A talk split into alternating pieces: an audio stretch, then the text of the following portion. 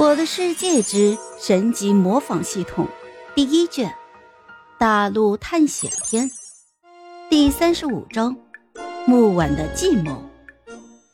深夜，隔壁村武器商家的二楼，普凡睡得正香，突然就感觉有人在碰自己的脚。由于普凡实在是太困了，于是他下意识的对着被碰的位置踢了一脚。你干嘛呀？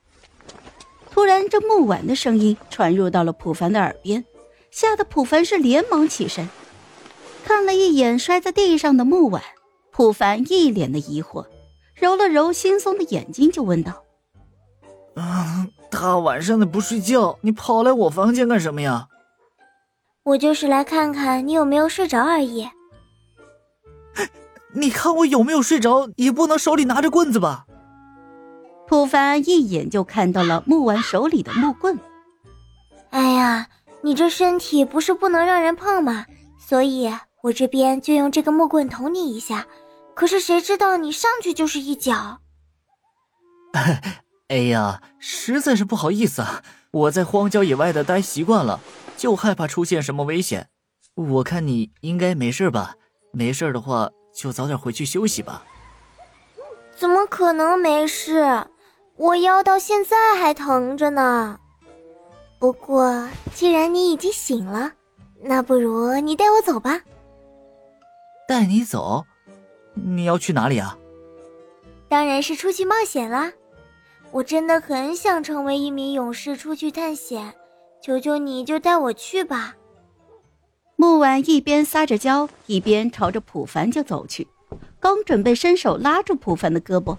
可是回想起之前被扎的场景，连忙又把手给缩了回来。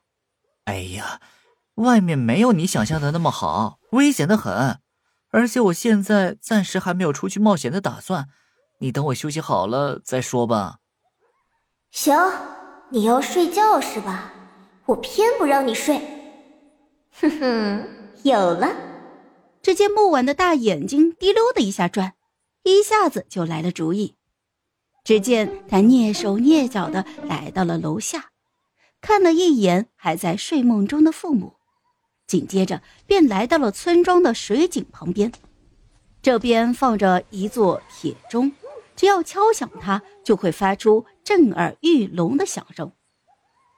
可惜这木婉从小到大就没有见到有人敲响过这个铁钟。至于他的声音，那也是木婉的父亲告诉他的。看着四下无人，木婉拿着手中的木棍就要朝着铁钟敲去，可是下一秒钟却又停下了手上的动作。毕竟，如果自己敲响了，万一有人出来查看情况，那自己不就被发现了吗？木婉摸着自己的下巴，思考了一会儿，很快就想到了一个好主意。嘿嘿嘿。我用弓箭躲在房间里面射这个铁钟，不就行了吗？想到这里，木婉都开始佩服自己的智慧了。说完，他再次快步的来到了自己的房间，拿出弓箭，瞄准了铁钟，砰的一声，弓弦释放出去。与此同时，箭雨直接击中了铁钟，巨大的声响划破了黑夜的寂静。好了。这一集我就讲完了，朋友们，该你们帮我点点赞和评论一下啦！有月票的也一定要投给我哦，感 谢感谢。